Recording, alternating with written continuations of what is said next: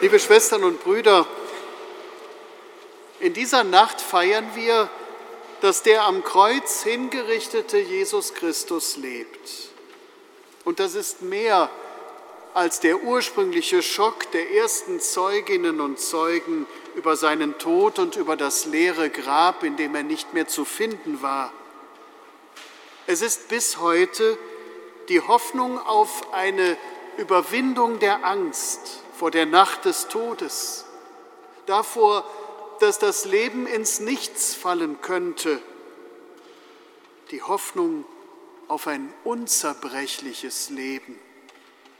Es ist die Verheißung, dass die Grenzen, an die unsere menschliche Liebesfähigkeit stößt, aufgehoben werden, dass Gewalt und Schuld und Not der Menschen nicht das letzte Wort behalten. Nicht der Tod hat Jesus besiegt, Jesus hat den Tod besiegt. Das Evangelium erzählt uns das auf seine ganz eigene Weise. Hier wird ein vermeintlich toter Stein zum Symbol des Lebens. Ein Stück härtester Realität, das die Wirklichkeit des Todes zeigt und die Grenze für die Lebenden markiert.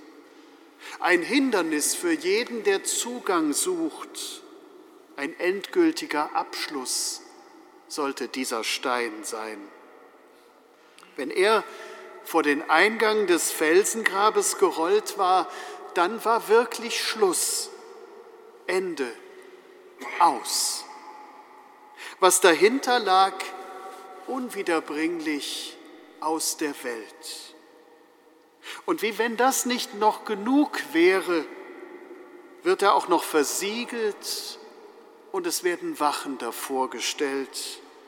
Auch damals gab es offensichtlich schon eine Bürokratie des Todes. Das Evangelium aber wird zur Geschichte dieses Steins, der dem Leben Platz machen muss. Immer wenn in der Bibel von Engeln die Rede ist, da wird etwas beschrieben, für das unsere normalen Erklärungsversuche, unsere sonst üblichen Worte nicht mehr ausreichen. Gott wirkt da. Aber man kann es nicht wirklich beschreiben. Es geschieht als ein weltbewegendes Ereignis, Blitz und Erdbeben. Die Wirklichkeit, wie Menschen sie kennen, wie Menschen sie beschreiben, wird völlig erschüttert, verschoben, verändert. Die Frauen auf ihrem Weg zum Grab bekommen das mit, so wie sie auch vorher schon die grausame Hinrichtung, den Todeskampf, das Begräbnis mitbekommen haben. Sie wollten an das Grab, um nach ihm zu sehen, heißt es. Ein armseliger Versuch, etwas zu tun, wo man eigentlich nichts mehr tun kann. Und trotzdem können wir nicht einfach hinnehmen, was ist. Eine hilflose Geste angesichts dieser vernichtenden Gewalt.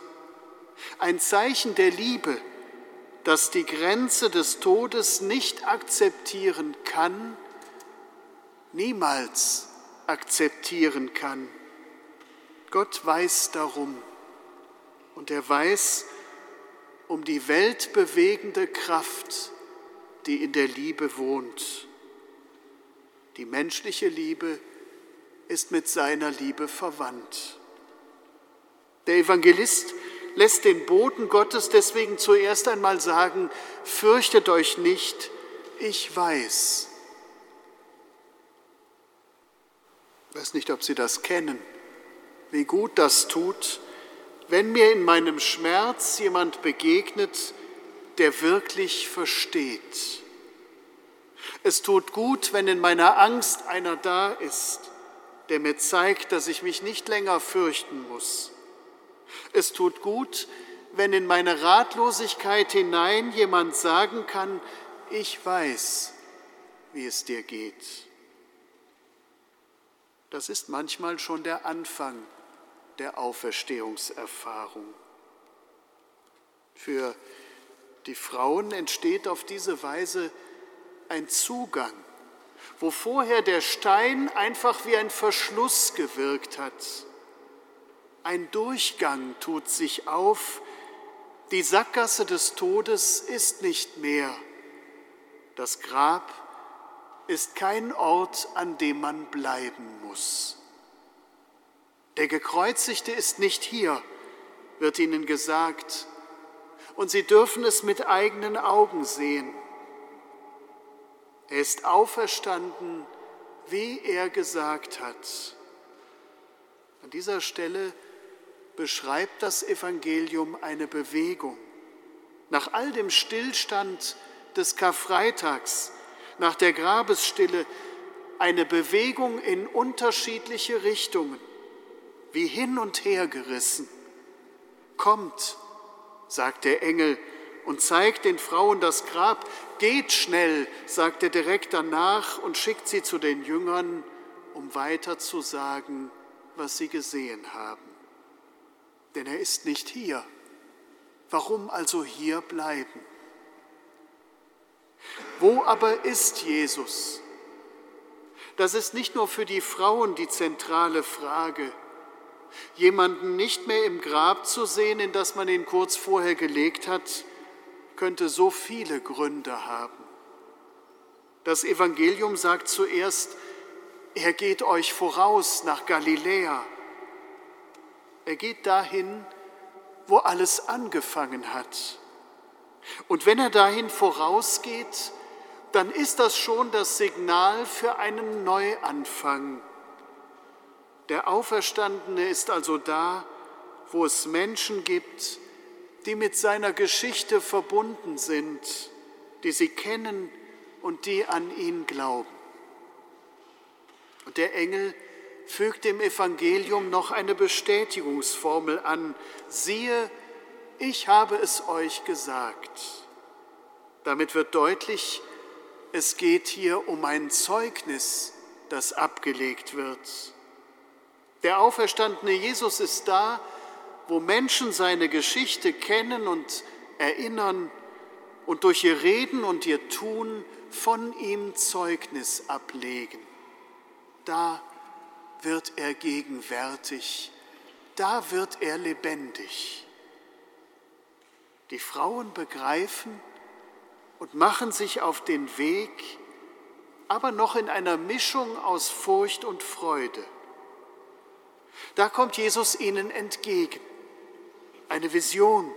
Erst jetzt kann ihnen wirklich der Stein von der Seele fallen, weil sie es spüren dürfen, er lebt. Und sein Leben ist und sein Leben bleibt verbunden mit uns. Wir leben. Er lebt in uns wo wir uns seinem Wort, seinem Tun zuwenden, wo wir sein Gedächtnis feiern, wo wir durch unser Handeln und unser Leben von ihm Zeugnis geben.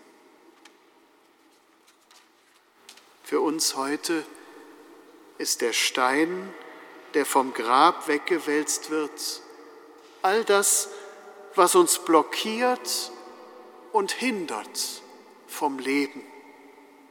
Manchmal sind es ungerechte Strukturen und Verhältnisse.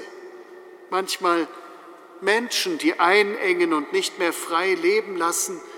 Manchmal sind es Ängste und Hemmungen und Feigheit, die Unfähigkeit, sich selber anzunehmen, die Schuld, die einen blockieren.